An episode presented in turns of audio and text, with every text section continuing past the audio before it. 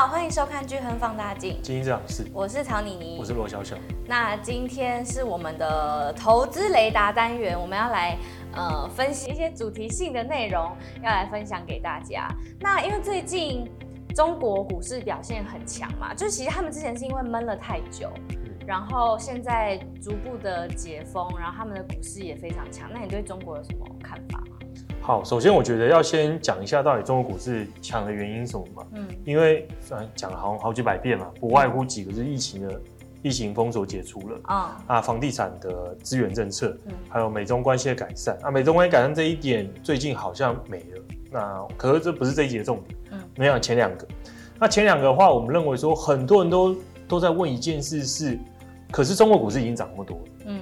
中股市已经涨那么多，是否代表这两个利多已经反映在股价里面？嗯，那未来没有继续上涨空间嘛？这是很多人在争论的。那有很多人说，尽管认为消费会复苏，可是因为疫情会反反复复，嗯，所以他们认为说市场的预期过分乐观，就还是有风险在。对，这是很多人提的嘛。那、嗯啊、我们觉得不是这么不是这么一回事。我们认为说，其实。我们对中国看法其实非常非常乐观，原因在于几个，一个是我们先要讨论的是到底到底一个国家的消费从哪里来嘛？消费就是从大家的所得来的嘛。嗯，你有收入才会才会有才会有消费支出。那整个中国的储蓄这一块的话，其实在二零二零年开始，就疫情爆发之后，疫情爆发之后，中国的储蓄率较先，中国储蓄率在全世界来讲本来就非常高。又进一步升高了，很爱储蓄啊。对，二零二零年到二零二二年这三年里面，储蓄率是三十三 percent，更没地方花钱嘛。对，就是说他赚一百块的，一百块三十三块全部都存起来。嗯，这整体的人均呐、啊，啊，所以当然说，有的人存的多，有的人存的少嘛，可平均下来就这样。那存了这么多钱之后，我们在好奇就是，那现在解封了，到底这一部分之前存的钱会不会拿出来花？嗯，那我们在好奇点就是。有什么东西会比较影响到大家在储蓄率的变化跟花费习惯的变化上？嗯，房价，因为其实这很合理，因为中国跟台湾很像嘛，因为那个房子很贵，嗯，房价房在大家的财富组成里面是很重要的一个分项，嗯，很多像台湾很多人应该说他一辈子的资产就是都是那种房子，就是为了买房。也不是买房，就是他的资产就那个房子啊，嗯、所以房价的变化就影响到他的财富的起起伏伏、高低起伏。嗯、那我们认为说，结合这一点来看的话，就去年为什么中国的消费这么弱？其实真的除了疫情之外，就也另外就是因为房价下跌。嗯，房价下跌让很多人产生一个叫负的财富效应嘛，就认为自己的财富缩水，那谁敢花钱？嗯，那现在反过来了，疫情没了，然后同时中国政府在支持房地产。那当然，房地产并不是说瞬间就已经回到非常火热的嘛，并不是说现在中国房价年增率又回到以前的年增十 percent、二十 percent，还不是。只是如果我们从每个月变化来看的话，最新的数字显示，中国的那个一线城市北上广深，嗯，一月的房价年增率全部都是正的，很久之后首次观察到。就四个城市，终于全部的房价都高于十二月。可是这是比以前过去都还高，还是只是回到以前的水准？当然没有回到以前过去的水准啊，就是比比十二月的数字高啊。哦，它是 MOM 的概念嘛，哦、这就代表一个趋势的转折了嘛。嗯、那除了一线城市之外，二线城市里面的大概快一半也都回到正增长。嗯，所以我们认为说，中国房市啦，事情不可能瞬间变得很美好。可是看起来是触底，然后慢慢在变佳。那如果大家对房市、对房价有更正面的看法跟信心的话，就会引爆重新回到一个认为我的财富在增加嘛。嗯，那我就愿意把过往这几年的过过剩的储蓄拿出来花，敢花钱了。对，所以我们认为说，中国的消费复苏会持续，而且会优于大家的看法。哦那因为刚才提了很很多人悲观的原因，是因为疫情会反反复复嘛。嗯，这一点我们在先前节目也跟大家提了，我们认为说这一点很难在中国发生，因为为什么？因为欧美的反反复复来自于西方世界的媒体，并不是政府所操纵。嗯，很多人会传达一些很悲观的一些新闻啊，跟大家说疫情又变很严重啦，又要死亡人数又再度增加啦，又变种啦。嗯，所以影响大家的信心嘛。中国不是啊，中国是党说了算。在党统一口径之下，媒体只会跟大家说疫情是小感冒，不严重。所以你觉得之后不会习近平突然又说封城什么的？我觉得很难，因为当初的封城清零是为了打击政敌，哦、啊，政敌已经被消灭差不多了，所以政治考量。所以为什么要在现在？就是既然政敌没啊，我我现在不需要其实去伤害我自己的经济嘛，嗯、我不需要透过这一点来影响我自己，因为。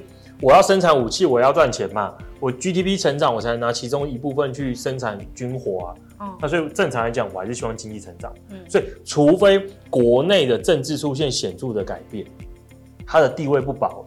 嗯，不然不然，我觉得这件事暂时就这样。嗯，所以消费复苏是今年可期待的，而且应该会优于预期。嗯，它只是。我们刚才提了嘛，三个利多的两个，我们依然看好，而且认为市场没有完全反应。嗯，可是第三个在改变，第三个就是刚才提到美中关系嘛。对，因为美中关系，我们在先前的节目的流浪气球就提了这一件事情正在改变中美。原本美国国务卿要访华，可能改善中美关系。嗯，那可是现在因为气球，所以国务卿不访华了。嗯，那中美关系看起来又要再变紧绷了。嗯，那这件事情会对中国，当然对中国资产会再造成。不一定程度的影响。那如果这件事持续发生的话，当然会影响到部分，尤其是以海外，像是在香港跟美国上市的中国公司股票价格。嗯，那可能对中国上市的公司股票价格一定会比较小。所以，如果我们看好中国的话，那我们认为说 A 股会优于 H 股，或是在美国上市的中概股，这是第一点。嗯，那可如果你又说我想要更进一步，就是我看好中国的经济复苏。可是我不想承担过多一些中国的政治风险，那我是否有别的更好的选择投资标的嘛？嗯，当然是有的。那我们认为说，所以我们从两个面向去找出谁会受惠中国的复苏。第一个就是最直观，每个国家。一个 A A 国跟 B 国的连接，大部分都透过贸易，贸易的进出口嘛，就中国进口就是我的出口嘛，嗯、所以如果中国的需求变好了，中国进口增加了，我的出口就会增加，嗯，我的出口增加对我经济成长率就是帮助，嗯，所以我们第一个的面向就是，那谁跟中国的贸易依存度是高的，嗯，就是贸易的往来程度是密切的嘛，我们实际看了一下整个二零二二年的数字，发现说有四个国家，巴西、台湾、印尼跟韩国。也也很合理嘛。嗯，巴西原料出口国，原料出口国本来就是仰赖中国。嗯，然后台湾、韩国啊，因为跟中国近，我们本来就是比较深度融合到它整个贸易体系之中。我们看贸易依存度本来就很高。印尼呢？印尼一个是除了地理位置在亚洲跟中国密切，另外就是它也是原料出口国。哦，所以这四个国家，如果中国的内需复苏很快，进口很多，这四个国家就是受惠。嗯，那下来第二个就是我们从另另另外一个。角度去分析，刚才是从进出口的关联嘛，在我们好奇就是实实际际的，如果中国经济成长率每增加一个 percent，对我们各自这些国家经济成长率的影响，嗯，谁是最多的？那我们去看，这就有点出乎意料之外。印度、印尼、韩国、台湾，那印尼、韩国、台湾不意外嘛，因为我们刚才提到的是因为我们跟它的贸易依存度很高，那如果贸易依存度很高的话，理论上来讲。当然，它的经常率越高，我们经常率就会受惠。嗯，印度的话就比较特别，它跟中国的贸易依存度其实是相对而言比较低的，可是经济成长拉动效果竟然是最高的，是零点二六。这跟之前预期的不太一样，对不对？对，就会觉得这两个应该是一个，应该有点好像互补，就是好像说我从中国移出来就是印度受惠，因为通常新兴国家就买对这些。对啊，它算出来很惊人，是零点二六，意思就是当中国经济成长率是零十 percent 的时候，印度的经济成长率其中有二点六 percent 是来自于跟中国有关这一块，这一点很神奇，可是我觉得也合理，是因为。印度的经济成长率本来就特别高，嗯，所以它的这个效果会被放大哦。因为你说，假设中国跟台湾关联很高，可是因为台湾经济成长率比较高嘛，毕竟经济成长比较低嘛，所以可能中国每每成长一 percent 对我们的拉动效果只有零点一一，那可是因为印度本身最经济成长率本身特别快，所以这效果变零点二六哦。那可能不管哪一个角度来看，这四个国家都是，如果中国今今年的经济成长率可以比市场预期来的更高，有惊人的。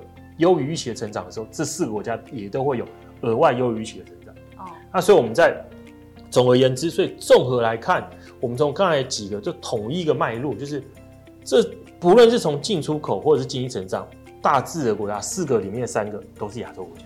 嗯，所以我觉得如果想要参与中国的经济成长，不想承担过多政治风险跟一些额外的政策面风险的话，那新兴亚洲亚洲国家的股票型基金会是相对而言比较好的一个分散的一个投资标的。嗯嗯，好。那我们现在要来工商实践一下，欢迎大家来聚亨买基金开户，然后要输入我们聚亨放大镜的限定代码，就是专属我们放大镜听众的代码，叫做 FUNDDA。对，那就会送你十笔单笔零的免手续费的优惠。嗯，好，那为什么要在我们家开户？因为我们专业。如果我们不专业，你就不会看这段影片，所以就不正自明了。嗯。好，还还有我们很好的服务。嗯，好，那就欢迎大家来我们这边开户。那我们也要来跟大家宣传一下，就是可以来订阅我们家的那个。Instagram 跟加入我们的 Facebook 的社团，我们会不定期的在里面有一些对于市场啊、经济啊，然后一些有主题性的一些话题来分析给大家。嗯、那就欢迎大家可以加入我们的 Facebook 跟 Instagram，都叫做巨亨放大镜，应该只要搜就可以搜得到了。还有 YouTube，哦对，YouTube 我们的内容就是按赞。哎，他们通常都有一套，对不对？订阅、按赞、分享、开启小铃铛，对对对。然后分享给你所有的朋友，大家会知道我在抄袭谁。好，那我们今天节目就差不多到这里，那就我们下次再见，拜拜。拜拜。